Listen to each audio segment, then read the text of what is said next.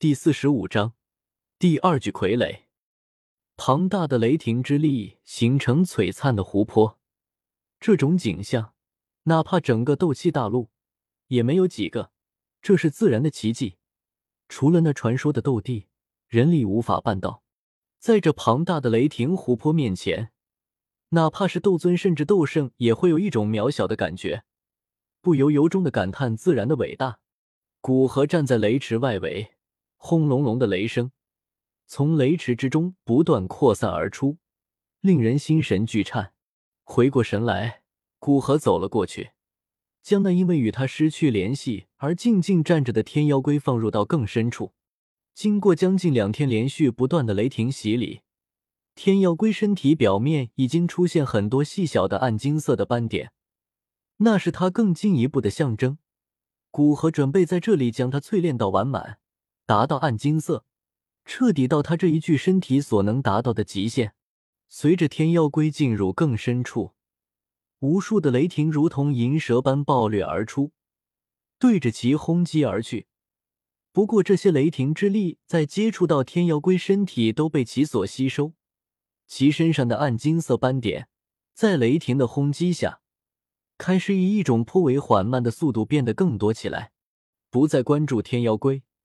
古河脚尖一点，身影一闪，青莲地心火将身体包裹，出现在雷池之中。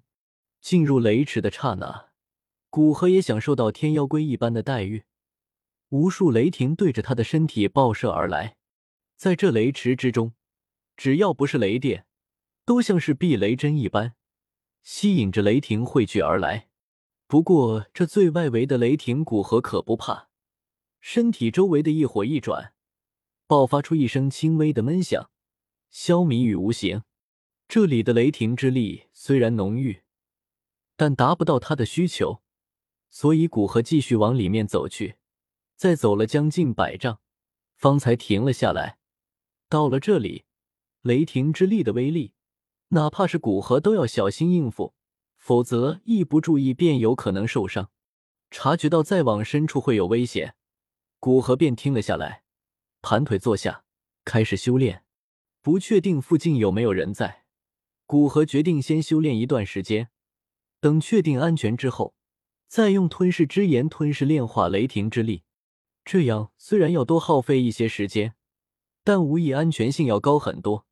随着古河进入修炼状态，附近的狂暴的能量开始往古河身体之处涌去，有着一火的过滤。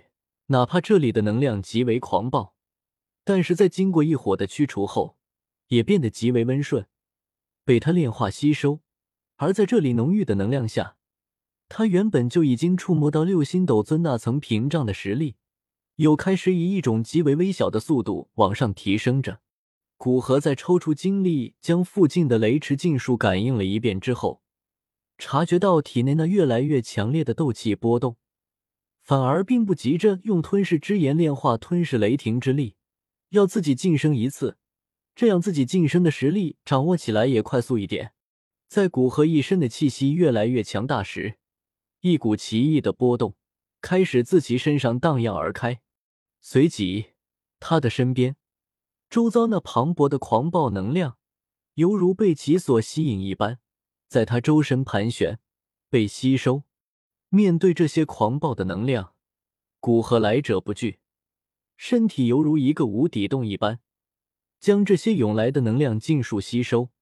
就在其周身能量越聚越多，雷池外围因他肆无忌惮吸收能量引来能量失衡，即将暴动之时，其周身所凝聚的狂暴能量突然一缓，居然开始缓缓消散，同时，一股较之几天前要强大许多的气势。从古河身上冒出，转瞬间便将其周围的狂暴能量尽数驱散。在这雷霆汇聚之处，居然短暂的出现一处平静之所。缓缓睁开双眼，古河手掌握了握，感受着几乎成倍暴涨的力量，不由露出一丝笑意。除了大境界，他的修为几乎都可以说是用能量灌输而来的。虽然有一段时间适应。使得他也能掌握自己的实力，不至于成为那种空有修为而无战力的废物。但靠自己提升的实力，还是让人极为欢心的。现在提升了一星的实力，需要一段时间适应，所以古河离开雷池，出现在雷池外围，随即取出天双子的身体。这一次远古洞府之行收获颇大，不仅得到远古风狼精血，那些精血是极好的炼药材料之一，还获得一枚八阶魔核。八阶魔核配合天双子身体和一个斗尊灵魂。不知道这三种材料能炼制出一个什么样的傀儡呢？古河表示期待。在雷池外围，古河按照天妖龟的炼制方法再次炼制一具傀儡，只是这一次所用的材料要远比上一次的要好，相信最终成品也必然要远好于上一次。天妖龟的炼制颇为繁琐，好在现在古河也没有什么急着做的事情，加上刚刚提升一星的实力。也乐得将炼制傀儡当成适应实力，所以倒是有足够的耐心。在古河的炼制下，一具全身闪耀着耀眼光芒的银色傀儡缓缓出现在他身前，并在异火与特殊金属溶液不断的淬炼下，其身上开始缓缓的出现金芒。等他将金属溶液尽数融入到龟儡体内，此时傀儡身体表面尽数覆盖一层金色。在雷光的照耀下，金光闪闪。刚刚炼制完成，便是天妖龟，不愧是极品材料炼制而成。我很期待你之后的表现。看着这金光闪闪的天妖龟，古河笑着自语道：“天妖龟因所用材料的不同，所以其上限也各不相同。就像古河炼制的第一具傀儡，恐怕顶多到相当于斗尊五星的实力便是顶点，无法再提升。”而他这炼制的第二具傀儡，所用的材料要远好于第一具傀儡。他估计，若是让他进化到上限，恐怕能达到相当于斗尊九星的地步。想一想，古河便觉得颇为激动。在目前斗尊巅峰都闭关寻求突破斗圣的大环境下，一具斗尊九星的傀儡有多大的价值，不言而喻，足够他这个时间段在中州大部分地方横着走。想到这里。